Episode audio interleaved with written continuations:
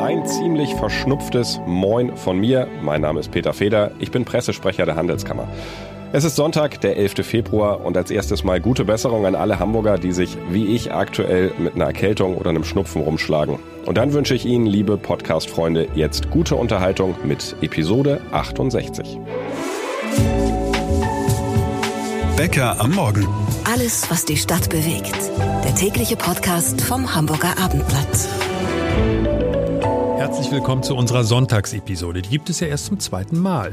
Aber das lief am letzten Sonntag so gut, da haben wir gedacht, wir machen nicht nur unseren Job montags bis samstags, sondern jetzt auch siebenmal die Woche. Was gibt es heute? Ein sehr ausführliches Interview, und zwar mit einer Politikerin. Falls Sie, liebe Podcast-Freunde, jetzt sagen, langweilig, Politikergedöns, bitte einmal innehalten und uns eine Chance zur Erklärung geben. Politiker, das ist im Moment kein Job, in dem Vergnügungssteuer fällig wird, egal welcher politischen Richtung wir angehören.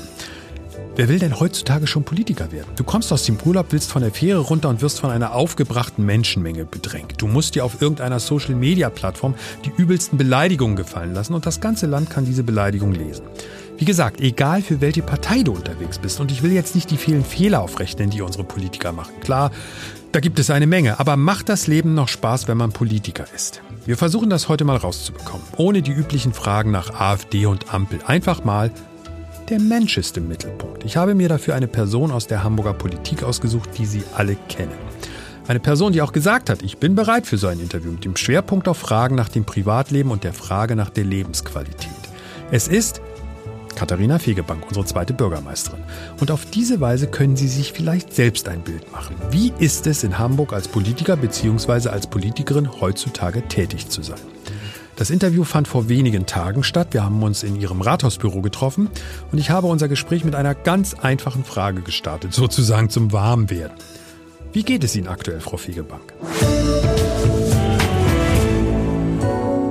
Mir geht's gut, weil ich den Eindruck äh, habe, dass ich ein super Umfeld habe, das mich, das mich stärkt und trägt. Aber die Zeiten sind natürlich Aber das brauchen Sie krass. Auch. Die Zeiten sind extrem krass.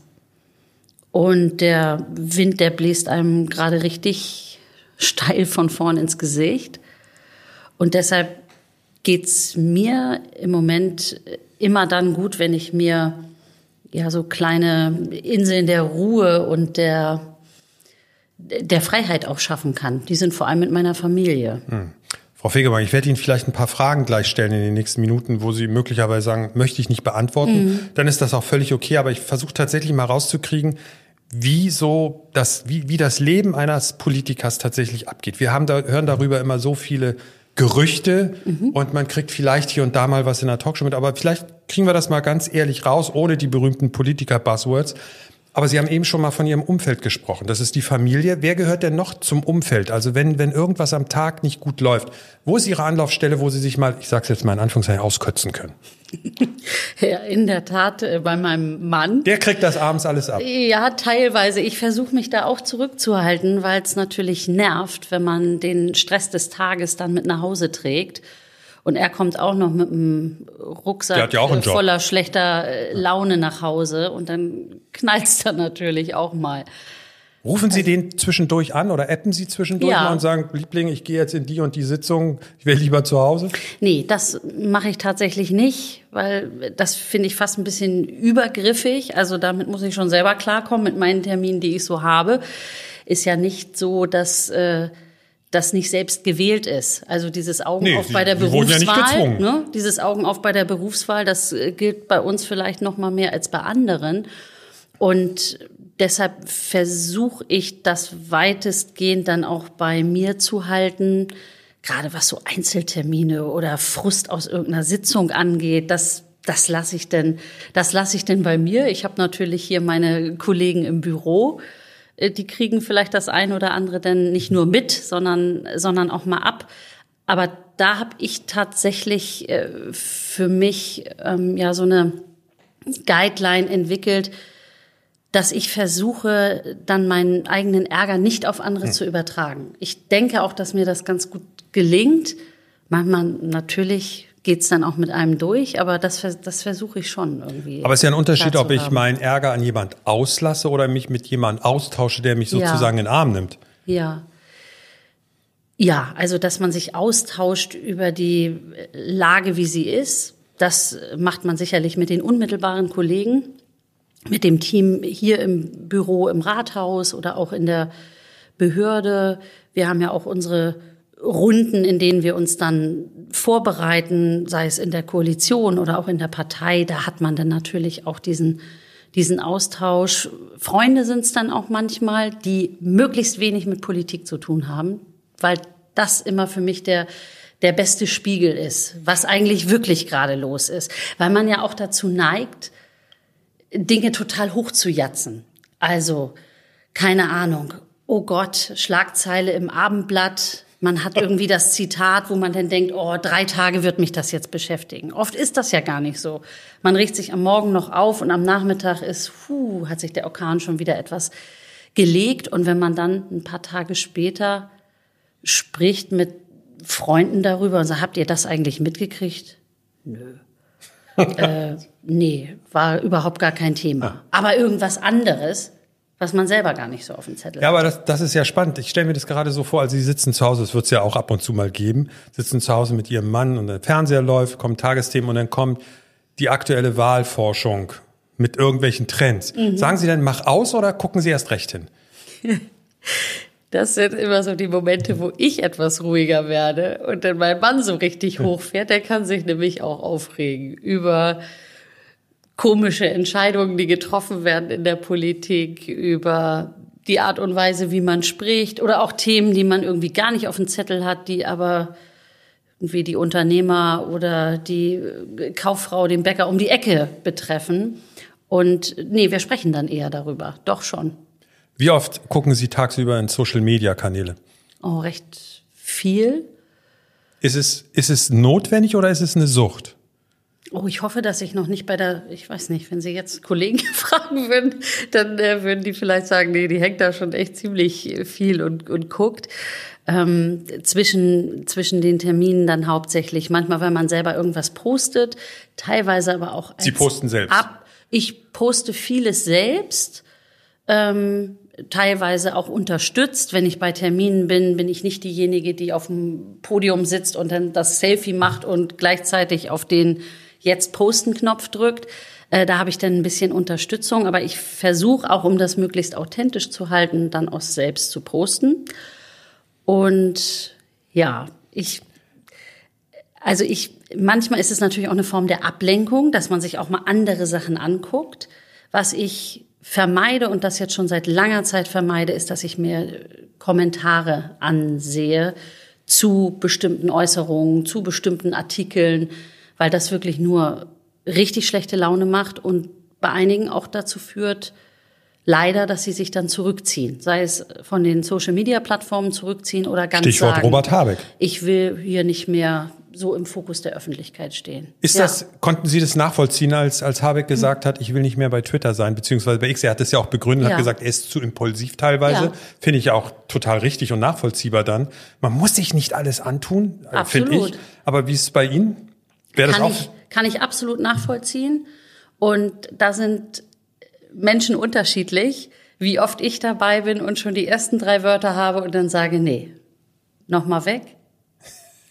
Ganz kurz durchatmen und dann überlegen, willst du das dann immer noch sagen? Oder bereust du es dann? Oder löst du damit äh, den nächsten Shitstorm aus, die nächste Welle an ja, äh, Hasstiraden auf dich oder das, was du da gerade gesagt hast. Und darauf kann ich denn gern verzichten. Das heißt, äh, vielleicht wäre aus einem Impuls heraus der ein oder andere Post zustande gekommen, für den man natürlich eine größere Öffentlichkeit gehabt hätte, aber äh, auf diese Art und Weise mal abwarten, beiseite legen und ein paar Stunden später gucken, wird's alles so heiß gegessen, wie es gekocht wird? Nee, und dann ist auch schon die nächste Welle am, am Anrollen. Diese Schnelllebigkeit ist es, glaube ja, ich. Mal so eine, so eine Frage auf der Metaebene. Wäre Ihrer Meinung nach die Politik ein besseres Spielfeld ohne Social Media? Wenn keiner mehr bei Social Media wäre oder ist das unvorstellbar, weil es ganz wichtig ist, den Menschen über Social Media politische Botschaften mitzuteilen?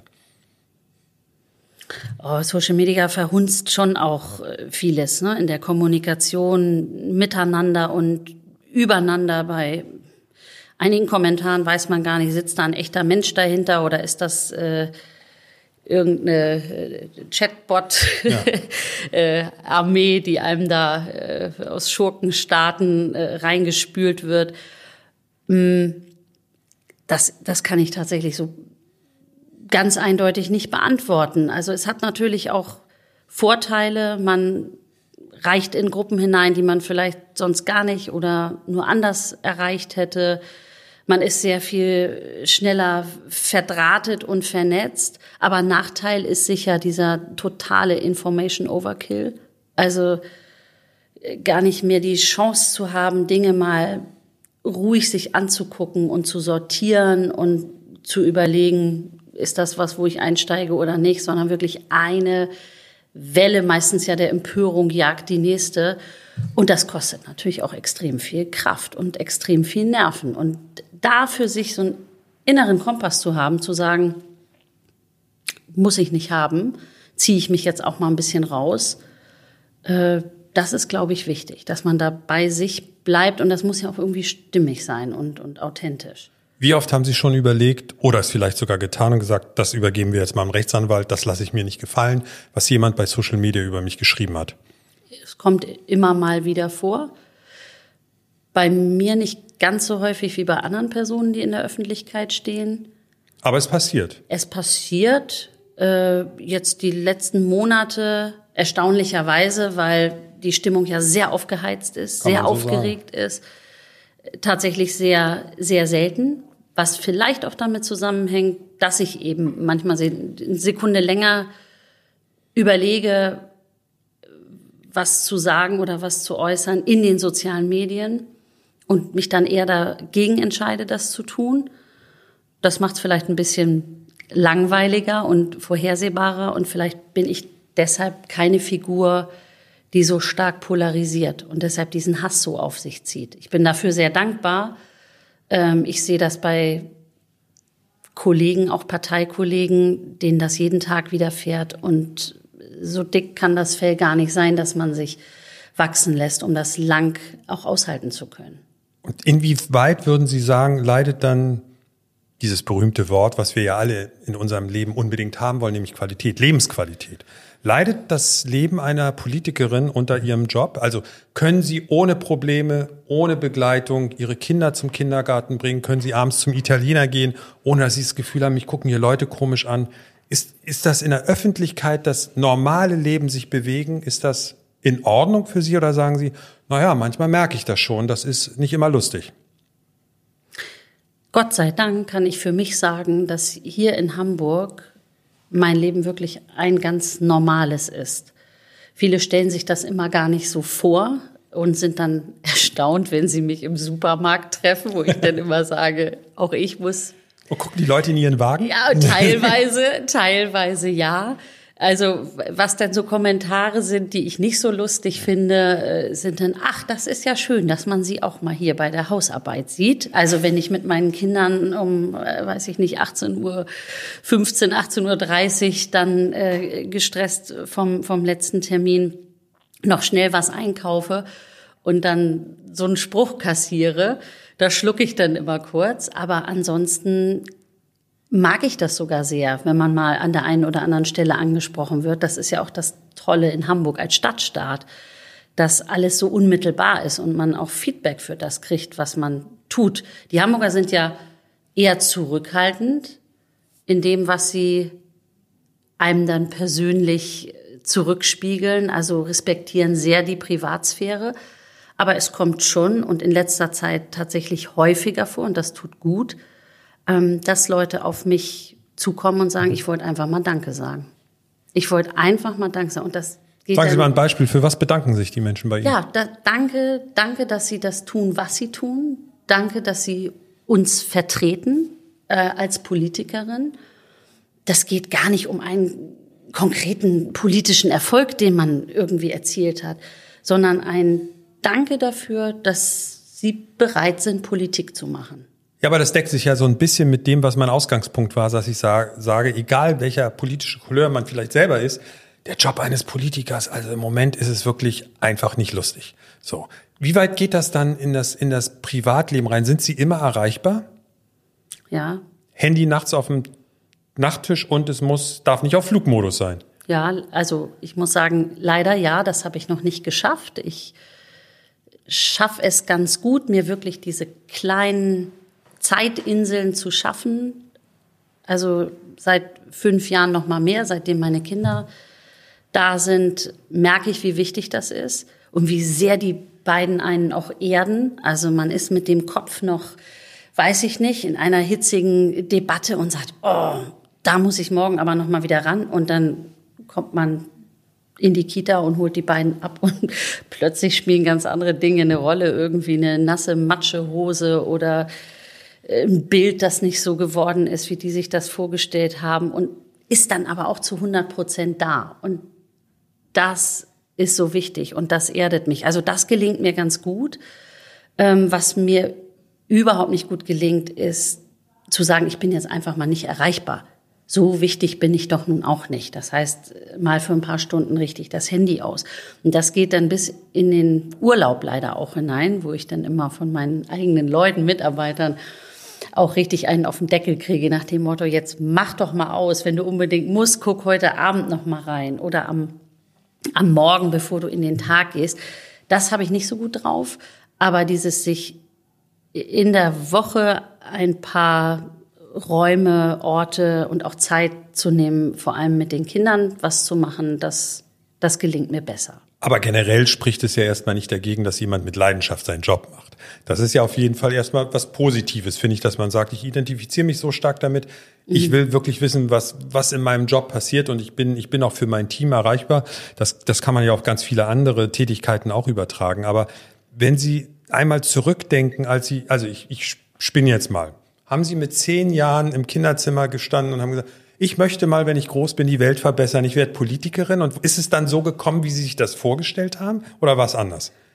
Ganz anders. Na? Also als ich zehn war, wollte ich Sportreporterin werden. Okay. Da saß ich äh, jeden Samstag mit dem Kicker und äh, der Bundesliga-Konferenz und habe die Mannschaftsaufstellungen vorgelesen und dann so getan, als würde ich in die jeweiligen Stadien dann zu den Kollegen Schalten. im Weserstadion oder im Volksparkstadion. Äh, die Schalte übernehmen. Das wollte ich eine ganz lange Zeit machen. Und irgendwann tatsächlich ähm, fand ich das Thema UNO, weil das ja die Weltfriedensorganisation ist, ganz spannend und dachte, ja, UNO-Generalsekretärin, das wär's doch, ohne genau wirklich zu wissen, was man da zu tun hat und wie man da hinkommt, weil man dann ja für den Frieden in der Welt verantwortlich ist. Aber das war eher so eine total fixe Idee. Also ja, wenn man mir noch vor ja, aber 20 haben, Jahren, als ich nach Hamburg kam, äh, wenn, wenn man mir da gesagt hätte, also in, in 10, 15 Jahren machst du hier Landespolitik und bist äh, einer der führenden Köpfe ähm, in Hamburg, dann hätte ich wahrscheinlich noch Kopf geschüttelt und gesagt, nee, das ist doch totaler Quatsch. Ja gut, aber Sie sind nicht Fußballreporterin geworden, Sie sind nicht zur UNO gegangen, okay, es ist nur Hamburg geworden. Wann haben Sie gesagt, ich werde Politiker? Mit wie vielen Jahren ist dieser Entschluss gefasst worden? Während des Studiums oder Nein, wann, ich bin ja sowas? auch erst sehr viel später Parteimitglied äh, geworden. Tatsächlich feiere ich in diesem Jahr mein 20-jähriges äh, Parteijubiläum bei den Grünen. Das ist auch das Jahr, in dem ich nach Hamburg, also in den Norden zurückgekehrt bin. Ich war ja lange in Süddeutschland und im Ausland und in Berlin und dann bin ich nach Hamburg zurückgekommen. Und das hat sich eigentlich eher so ergeben, dass ich mich ehrenamtlich engagiert habe. Übrigens ein Thema, das heute wieder wichtiger ist denn je und auch eine Motivation, die mich in diesen schwierigen Zeiten jeden Tag sagen lässt, das lohnt sich total für unsere Demokratie ähm, zu streiten und zu kämpfen. Und mein Platz ist eben die, die Politik und die Partei und in Hamburg auch die Regierung. Ja, und dann bin ich durch das Ehrenamt eigentlich immer weiter reingerutscht, habe in Wahlkämpfen unterstützt und dann kam es zur Landesvorstandswahl damals 2008 mit Start von Schwarz-Grün.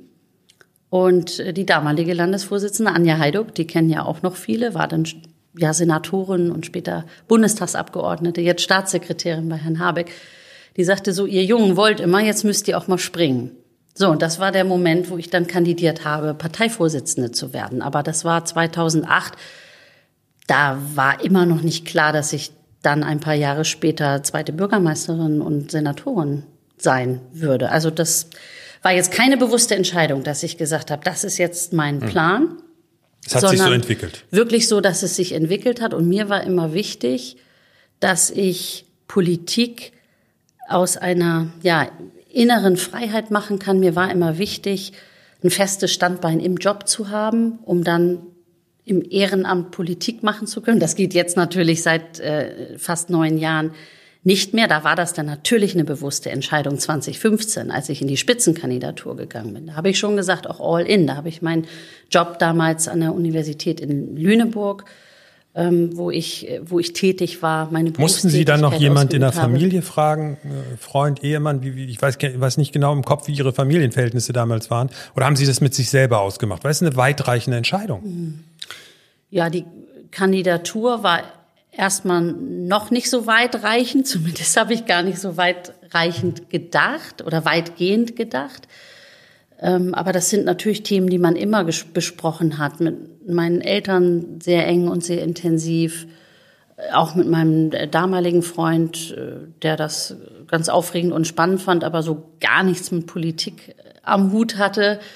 Der hat eher gesagt, mal gucken, was, was daraus wird. Das ist ja eine äh, lustige Angelegenheit. Und Nee, das sind dann schon immer Entscheidungen, die ich auch getroffen habe. Das ist natürlich anders gewesen beim letzten Mal, als ich aus der Regierung wieder in den Wahlkampf gegangen bin. Und da waren meine Kinder ein gutes Jahr alt. Und das hat sich schon auch sehr bemerkbar gemacht dann. Inwiefern? Also wie sehr leiden die Kinder unter Wahlkampf? Weil es Damals ja glaube ich noch nicht so sehr, da waren sie ja erst gut eins, da haben sie, glaube ich, noch nicht so viel mitbekommen, aber ich kriege jetzt natürlich mit, äh, je älter sie werden, desto klarer wird ihnen, meine Mama hat irgendwie einen komischen Job, den haben andere Eltern nicht, die ist äh, manchmal am Wochenende lange nicht da oder abends ganz spät und dann geht sie manchmal mit dem Koffer aus dem Haus und kommt zwei Tage später zurück. Und das war, als die klein waren, noch nicht so schlimm, weil sowohl mein Mann, aber wir haben auch eine tolle Familie mit Eltern und Schwiegereltern, äh, Geschwistern, die sich alle auch immer gekümmert haben und da waren. Also an, an Zuneigung, Geborgenheit, Liebe nie gemangelt. Aber ich sage auch immer wieder gern, ich könnte das alles ohne diese Unterstützung gar nicht so machen. Also so frei und fast, fast unbeschwert ähm, wenn, die nicht, wenn die nicht alle da wären. Was ich mich frage, die Kinder sind jetzt sechs? Fünf. Fünf? Es wird ja, vielleicht ist es schon mal passiert, aber es wird ja jetzt mit zunehmendem Alter wird es ja auch mal kommen, dass die Kinder etwas aufschnappen. Vom Internet sind sie wahrscheinlich noch mhm. weit entfernt, aber Eltern von Freunden sagen irgendwas oder lassen das raus und dann kommen die Kinder bei ihnen ja wahrscheinlich an und sagen, Mama, die haben gesagt, die Grünen sind doof. Was meint die denn? Ist, solche Situationen werden ja kommen, oder? Ja. Machen sich darüber Gedanken, ja. wie inwiefern die Kinder in diese Politik, in diesen Politikstreit mit reingezogen werden könnten? Ja. Äh, darüber mache ich mir Gedanken. Wir hatten den Fall Gott sei Dank noch nicht. Ähm,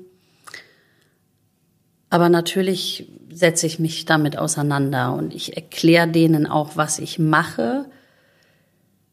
Ich sage ihnen auch, dass es Leute gibt, die das gar nicht gut finden, was ich mache. Und dass ich dann auch ja Mecker kriege von Menschen, die das äh, nicht verstehen können, was ich tue. Also ich versuche ihnen ein bisschen ja kindgerecht zu erklären, was eigentlich Politik ist, warum Politik wichtig ist dass Politik aber auch ja Streit bedeutet und dass es Leute gibt, denen eben nicht gefällt oder gefallen kann, was was ihre Mutter tut. Ist das eigentlich eine Legende, dass Politiker eine Sieben-Tage-Woche haben? Also das, das hört man ja immer wieder so, ne? Und ja, dann am Wochenende in meinem Wahlkreis ja, und so. das ist schon, das, das, also. das ist schon so. Also man fährt da ganz schön auf Verschleiß. Das kann man nicht anders sagen. Wenn man es nicht schafft, sich selber so zu sortieren und abzugrenzen, sich eben diese Zeitinseln, Familienzeiten, private Zeiten zu schaffen, in denen man wirklich dann jetzt sagt, Handy aus oder raus in die Berge, rein ins Schwimmbad, dann wird man richtig aufgesogen. Und das ist natürlich dann auch ein bisschen, bisschen wie eine, wie eine Sucht oder wie eine, wie eine Droge auch, dass man sagt, ich will eigentlich jetzt äh, mal frei machen und guckt dann aber trotzdem, was für Nachrichten gibt's denn gerade oder äh, habe ich jetzt eine E-Mail, die ähm, doch heute besser als morgen beantwortet wird. Ja, also ich, ich versuche schon einen Tag am Wochenende mir freizuhalten. Das gelingt mir meistens schlechter als besser, aber tatsächlich mit den Kindern besser, als es ohne Kinder gewesen ist. Also schon vor Corona und vor der Ukraine-Krise und was weiß ich, was wir alles noch haben, habe ich auch schon immer gedacht, wenn ich mir vorstellen müsste, ich will Politiker werden und dann müsste ich durch dieses ganze Karussell durch mit ständig Händeschütteln auf Empfängen, Besuche bei irgendwelchen Kreis- und Landesverbänden, habe ich gedacht, dafür muss man geboren sein. Sind Sie das? Sind Sie dafür geboren, genau für solche Tätigkeiten? Also Sie sind ja, haben ja nicht nur den Job, ich sag mal als Bürgermeisterin hinter Herrn Tschentscher, die Stadt auf einen guten Weg zu bringen und dafür zu sorgen, dass hier alles funktioniert, sondern Sie müssen ja auch, ich sag mal, darf ich das so sagen, die niedere Parteiarbeit müssen Sie ja auch noch machen. Da wäre da wär ich raus. Ja, aber ich liebe das. Ja. Also daher, daher komme ich und das ist auch immer wichtig, sich darauf wieder zu besinnen. Also was sind eigentlich die Kraftquellen dessen, was man tut? Und vielleicht klingt das jetzt ein bisschen blöd, aber ich bin immer wieder gerührt und deshalb bin ich auch so ein Wahlkampfmensch. Ich bin immer wieder gerührt davon zu sehen, dass Menschen in ihrer Freizeit, die sagen, in meinem Fall die Grünen, im anderen Fall SPD, CDU, FDP, Linke, was auch immer, ich bin Mitglied geworden, ich will mich da jetzt einbringen und ich will für die Ideen und Ziele dieser Partei auf die Straße gehen, mich an den Stand stellen, eine Diskussionsveranstaltung organisieren, äh, Arbeit in den sozialen Medien machen. Und das berührt mich zutiefst, dass es Leute gibt, die sagen, das ist jetzt mein Ding. Und für die Leute will ich das auch so unbedingt tun. Also es war für mich äh, super. Ich war sieben Jahre Parteivorsitzende und ich habe das unglaublich äh, gemocht und, und genossen. Äh, und man muss schon wirklich ein großer Menschenfreund sein und ich finde auch viel Empathie haben für ganz unterschiedliche Leute und mir gibt das auch immer wieder Kraft. So anstrengend und nervig das vielleicht auch manchmal ist, aber das ist wirklich genau mein Ding. Ich bin wahnsinnig gern unterwegs in der Stadt äh, kein Tag gleicht auch dem anderen in meinem Job. Und das ist es aber eigentlich, was so get going, was, was mich, mich antreibt auch ein bisschen. Auf der anderen Seite ist es aber auch sehr viel Verantwortung. Also ja. Realisieren Sie das auch mal? Also mir geht es zum Beispiel, weiß nicht, ich tippe doch immer jetzt nach Politikerin, wird es doch auch so gehen man liegt schon mal nachts wach und überlegt, oh, lief das jetzt gut, was muss ich noch alles machen morgens, am nächsten Morgen oder in den nächsten Tagen oder das steht mir noch bevor. Nachts grübelt man ja gern. Wie viel grübeln Sie nachts? Ich meine, die Kinder werden Sie auch ab und zu nachts mal auf den Beinen halten, oder? Also oder muss das denn der Ehemann machen? Weil ich bin ja Bürgermeisterin. Hallo, lieber Ehemann. Er war sehr gefragt, als sie noch ein bisschen äh, kleiner waren. Das stimmt. Äh, jetzt sind das eher so Nachteulen, die wir nicht ins Bett kriegen, aber das ist ein anderes, äh, ein anderes Thema, was wir in der Familie zu klären haben. Schlafen Sie durch? Ich schlafe tatsächlich durch. Wow. Ich schlafe tatsächlich durch und weiß auch, dass das ein ein echtes, ja, fast Privileg ist, weil ich weiß, wie viele wach liegen und sich hin und her wälzen und tatsächlich alles nochmal durchdenken, ohne dass man dann ja zu einem guten Ergebnis meistens kommt. Manchmal, also wirklich sehr, sehr selten wache ich dann auf und, und habe mal so ein, zwei Stunden, aber normalerweise wirklich einen guten Schlaf und ähm, auch eigentlich seitdem ich das mache. Was aber nicht heißt, äh, dass ich irgendwie Verantwortung wegschiebe oder nee, mir irgendwie so eine Traumwelt oder so aufgearbeitet, äh, aufgebaut habe. Am Anfang hatte ich das häufiger, als ich ganz neu im Amt war, dass ich dann irgendwo hinkam, großes Publikum oder irgendeine Fachöffentlichkeit, ja in der Wissenschaft, Forschung mit den oder UKE mit den ganzen Halbgöttern in Weiß und so weiter. Sagte, du bist jetzt hier mit dieser unglaublichen, ja, Verantwortung ausgestattet. Äh, wann merken die eigentlich, dass du das hier alles, weiß ich nicht, neu machst oder gar nicht drauf hast oder so? Und dann dachte ich, nee, du hast tolle, äh, tolle Leute um dich, du hast ein Grundgefühl, ein Grundzutrauen in das, was, was du kannst und auch was dich äh, stark macht und auch, ja, die ganzen, ich nenne das jetzt mal die Apparate um, um einen herum, dass man auch denen vertraut, dass die immer wollen, dass man einen guten Job macht. Das darf man, das darf man äh, nicht vergessen. Aber mit gewisser Demut gehe ich bis heute eigentlich jeden Tag auch, sei es hier ins Rathaus oder in die Behörde oder zu meinen Terminen, weil ich natürlich weiß, dass das eine Aufgabe auf Zeit ist, die anders als andere Jobs, auch da wieder ein großer Unterschied, erstens davon abhängt, ob die eigenen Leute einen noch wollen das vielleicht in Unternehmen und so auch manchmal so. Aber vor allem dann auch, ob äh, die Leute da draußen, die Hamburger einen noch gut finden, einem vertrauen und sagen, ja, das können wir uns auch weiter vorstellen. Und das macht mich sehr demütig. Wir haben jetzt ganz viel über Fragen gesprochen, die zumindest hätten erwarten lassen, dass sie sagen, ja, nee, das, das läuft nicht so gut. Also, dass sie durchschlafen zum Beispiel, ist, glaube ich, tatsächlich ein Privileg auch für viele Menschen heutzutage, also ich meine, ich glaube, die Hälfte der Stadt hat Schlafstörungen. Ja, ja, ja, ähm, ich bin erstaunt. Ich habe das jetzt auch ein paar Mal gelesen. Und ich weiß, also wer einmal irgendwann Schlafstörungen hatte, und ich hatte das während meines Studiums, weiß, wie belastend das ist, ja. wie fertig einen das macht, wie wenig konzentriert man an die Arbeit gehen kann. Und Riesenthema. Und deshalb bin ich total dankbar, dass das bei mir. Aber vielleicht gibt's auch Vielleicht gibt es auch positive Aspekte als Politiker. Ich muss immer so ein bisschen schmunzeln, ähm, wenn wir zum Schluss einmal darüber sprechen, Frau Fegebank, wenn so Politiker raus sind. Also entweder die sind abgewählt oder die müssen zurücktreten oder die treten von selbst. Es gibt ja. ja tausende von Möglichkeiten. Und dann werden sie gefragt, was werden sie vermissen? Und dann kommt nicht immer, aber öfter. Und da muss ich immer lachen. Fahrer und Dienstwagen. Da denke ich immer, das ist es. Was würden Sie vermissen, wenn Sie nicht mehr Politikerin sind? Was ist speziell aus dem Job des Politikers? Sag ich mal, es ist ja auch so ein bisschen, ich sag mal, Ihnen wird ja auch einiges abgenommen. Ja. Sie können sich ja gar nicht um alles kümmern. Ja. Aber gehen Sie noch selber zum Geldautomaten. Sie gehen selber einkaufen, habe ich gehört, aber zum macht diese ganzen Tätigkeiten, Elternabend, Geldautomat. Machen Sie das alles noch?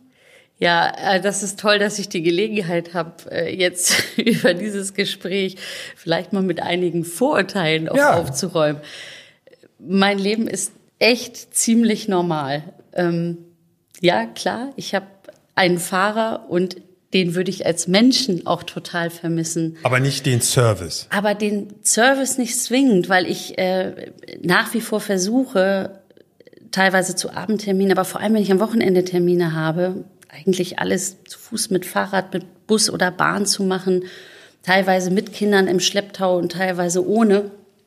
Ich mache eigentlich alles selbst, was alle anderen auch so selbst machen. Also vom Aufstehen bis Schlafen ja, einkaufen gehen, äh, Kinder hinbringen, Elternabend. Elternabende. Tatsächlich find, Elternabende, Sportvereine. Kann aber eine Strafe sein, Elternabend. Ne? Sportverein, ja, aber ist auch immer ganz, ganz lustig. Ich bin da wirklich, äh, ich bin da, ich bin da gelassen. Ich freue mich auch über alles, was ich ja, richtig aufsauge, was jetzt nichts mit so einem klassischen Politikeralltag zu tun hat. Weil es so wichtig ist, über die Leute, die man da trifft, über die Gespräche, die man führt, ähm, den, wirklich den Kontakt auch zu halten. Es wird ja so oft gesagt, ja, und Bodenhaftung verloren und eigentlich überhaupt keine Ahnung mehr, was abgeht. Äh, weiß ich nicht, im Bildungsbereich oder bei Unternehmen. Und da ist toll. Ich habe zu Hause den Austausch. Mein Mann ist Unternehmer, mittelständischer Unternehmer.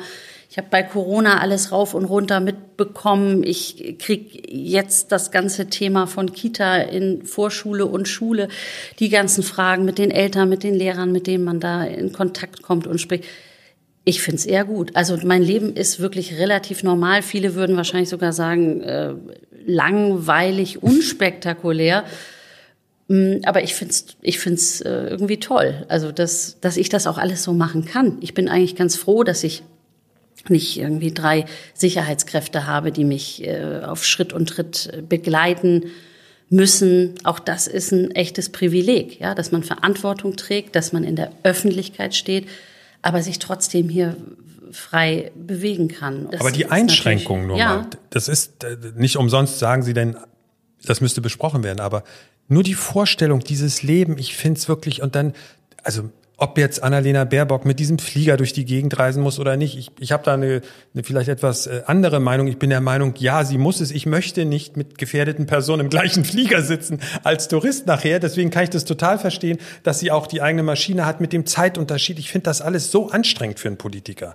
Mit, mit diesen Zeiten. Ja, da bin ich also das, das da geht bin überhaupt ich auch total nicht, klar. Auch ne? diese das, Debatten, das Aber ja möchten Sie sich das zumuten? Das ist die Frage, weil wenn ich, ich, ich finde das schon bewundernswert, wie ehrlich Sie erstens in diesem Interview sind das müsst, hätten sie nicht machen müssen. Und das Zweite ist auch, das ist ja tatsächlich ein Privileg, dass Sie als Politikerin dieses, so schildern Sie es zumindest, dieses normale Leben haben. Das ist doch schlagartig in Berlin vorbei. Das ist wahrscheinlich so. Und in der Tat, deshalb sage ich ja, müsste man sowas besprechen. Auf der anderen Seite sind sowas natürlich äh, Angebote, die man auch dann nicht oft kriegen würde, wenn man sie bekäme. Und ich bin ja auch in, in dieser Rolle und in diesem Amt erstens, weil ich brenne für das, was ich tue. Zweitens, weil ich wirklich glaube, dass ich auch immer noch die Kraft habe und die Ideen habe, Dinge zu verändern. Und deshalb gehen wir alle irgendwann oder sind wir alle irgendwann mal in die Politik gegangen. Also man startet ja nicht mit Plakate kleben oder Arbeit vor Ort, ähm, Unterstützung von irgendwelchen anderen Personen, indem man Flyer verteilt weil man selber sagt, da bin ich in drei oder fünf oder zehn Jahren, sondern alle starten politisch, egal welche Partei, sagen, ich, ich will was verändern oder ich habe eine Idee und die will ich gerne umsetzen. Und unsere Demokratie äh, am Laufen halten. Und das finde ich jetzt noch mal wichtiger, so gerade die letzten Wochen und Monate, wo so viel ins Rutschen geraten ist, sich ja dessen noch mal bewusst zu werden. Und klar, da habe ich viele Möglichkeiten und großen Spielraum hier in Hamburg. Aber ich will das natürlich auch, dass unsere Leute das in Berlin leben und, und, und erleben. Und das ist eine ganz große Aufgabe, die man da hätte. Und das ist natürlich auch total reizvoll. Also ohne Frage. Ich will Katharina Fegebank nicht das Wort im Mund umdrehen, aber ich höre da schon raus, dass ein Job in Berlin für sie durchaus ein Thema sein könnte. Ist ja auch nicht verboten. Wie auch immer, einfach durch und durch sympathisch. Katharina Fegebank. Völlig unabhängig davon, ob man nun den Grünen nahesteht oder nicht. Wenn Ihnen diese Sonntagsepisode gefallen hat, dann gefällt Ihnen hoffentlich auch unsere Ausgabe von morgen. Dann unter anderem folgendes Thema. Das Problem von einigen SUV-Besitzern, morgens zum Auto gehen und Irgendeine Pappnase hat mir die Luft aus den Reifen gelassen oder, noch schlimmer, gleich die Reifen aufgeschlitzt. Dazu hören wir unseren Polizeireporter André Zandvakili. Bis morgen und bye bye. Ein Podcast von Funke. Weitere Podcasts vom Hamburger Abendblatt finden Sie in unserer Abendblatt Podcast App und auf abendblatt.de slash podcast.